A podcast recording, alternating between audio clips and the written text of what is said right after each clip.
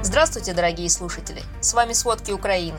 Сегодня 15 августа 2022 года и 173 день полномасштабной войны России с Украиной. За последние дни ситуация вокруг Запорожской АЭС только обостряется. Украинские главы администрации оккупированных южных областей пишут о том, что семьи российских военных постепенно уезжают.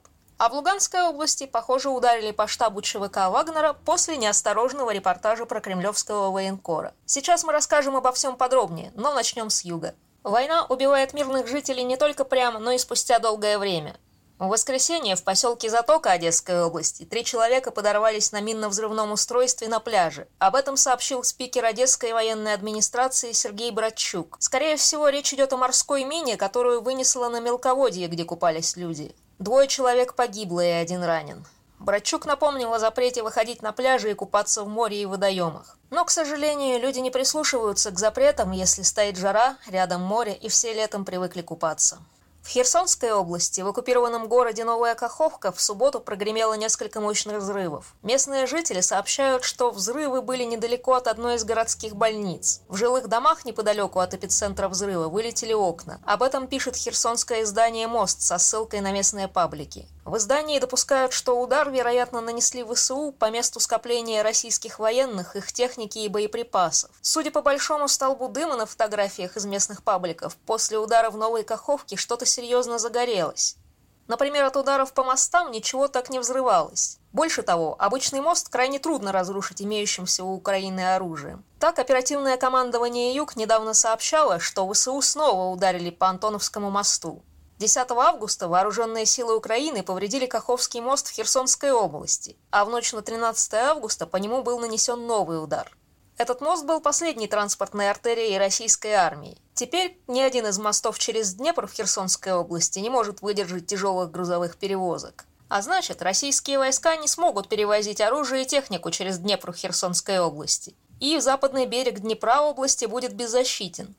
В то же время подконтрольное российским властям руководство Каховской ГЭС заявило, что отключило одну турбину из-за обстрелов со стороны ВСУ. Большая часть российского военного командования уехала из Херсона. Об этом рассказал заместитель председателя Херсонского областного совета Юрий Соболевский. Он добавил, что для российских военных не существует ни одного безопасного логистического маршрута рядом с Херсоном. Все главные дороги находятся под огневым контролем вооруженных сил Украины. Именно поэтому командование группировки российских войск и покинуло Херсон. Как уточнил Юрий Соболевский, сейчас Антоновский мост невозможно пройти даже пешком. В то же время мэр оккупированного Мелитополя в Запорожской области Иван Федоров сообщил, что из города начали вывозить семьи российских военных. До этого он писал, что в Мелитополь они уезжали после ударов ВСУ по Херсонской области. Но кроме этого, российские военные усилили облавы на партизан в городе. Федоров передает, что массовые фильтрации начались прямо на улице. В Херсонской области областная украинская администрация докладывает о массовых обысках в жилье и гаражах жителей. Партизанская активность в оккупированных областях действительно заметна. По сообщению Ивана Федорова, в воскресенье возле Мелитополя украинские силы сопротивления повредили железнодорожный мост. А в Херсонской области партизаны накануне убили несколько представителей оккупационной администрации. На оккупированной территории находится и Запорожская атомная электростанция. Многие страны мира признают, что это опасное положение. Так, 42 страны призвали Россию вывести своих военных с территории Запорожской атомной электростанции. Об этом говорится в заявлении, опубликованном на сайте делегации ЕС при международных организациях в Вене. До этого, в четверг, генеральный секретарь ООН Антонио Гутерриш призвал к немедленному прекращению военных действий вблизи крупнейшей в Европе атомной электростанции и к созданию демилитаризованной зоны вокруг Запорожской электростанции. К этим призывам присоединился главный дипломат ЕС. К сожалению, Россия отвергла призывы ООН о создании демилитаризованной зоны там. А через несколько часов Энергодар, недалеко от которого находится АЭС, опять атаковали. В ответ на призывы к демилитаризации оккупационные власти предложили ввести вокруг станции режим тишины.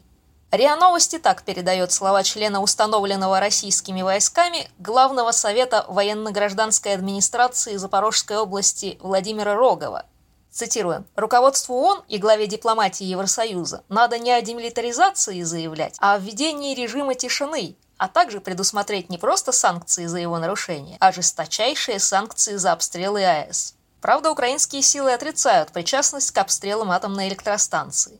А эксперты Института изучения войны несколько раз отмечали, что, вероятно, российские силы используют эту ситуацию для фактического ядерного шантажа. И, скорее всего, с территории Запорожской АЭС обстреливают города на противоположном берегу Днепра, такие как Никополь и Марганец. Никополь Днепропетровской области этой ночью оказался под российским огнем.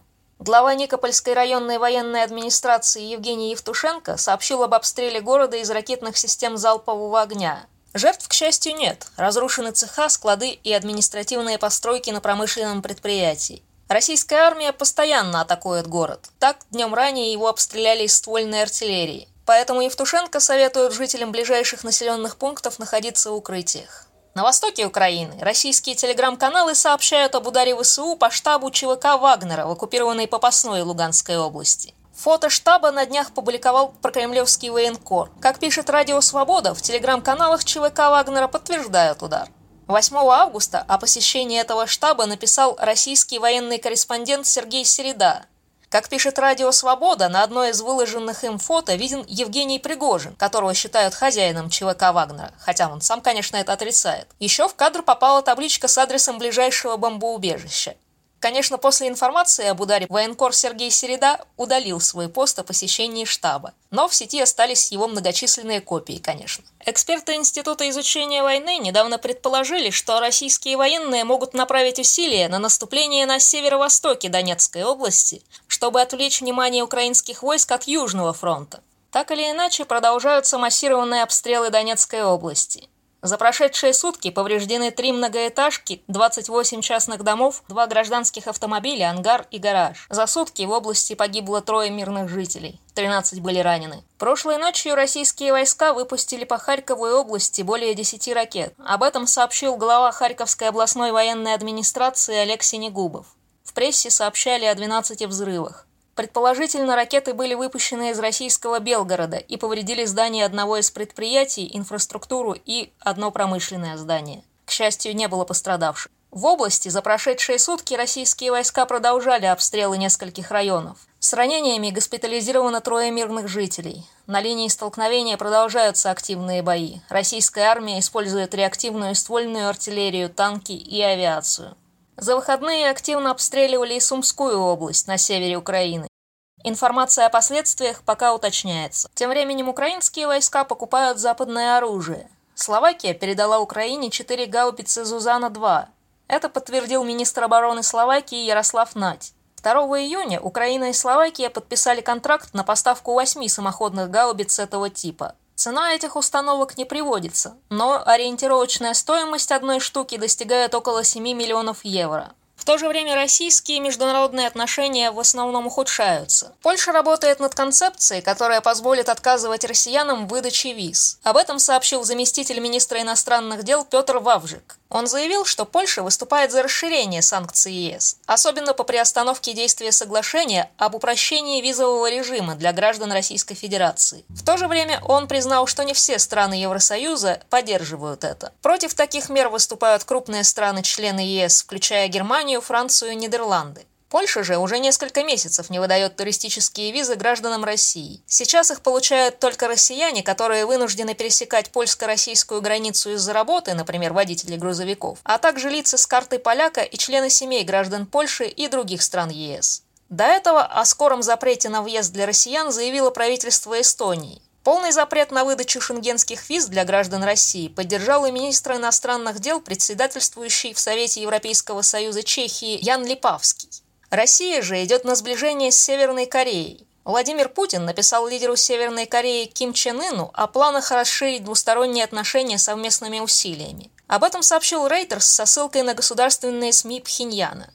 Ким Чен Ын также отправил письмо Путину, в котором отметил, что российская северокорейская дружба была заложена во Второй мировой войне с победой над Японией. Спасибо. Это были все основные новости о войне России с Украиной к середине 15 августа. Помните, правда существует, а мы стараемся делать ее доступной. Если вам нравится то, что мы делаем, пожалуйста, поделитесь этим подкастом с друзьями в России. Это очень важно для нас и для распространения правдивой информации. До встречи!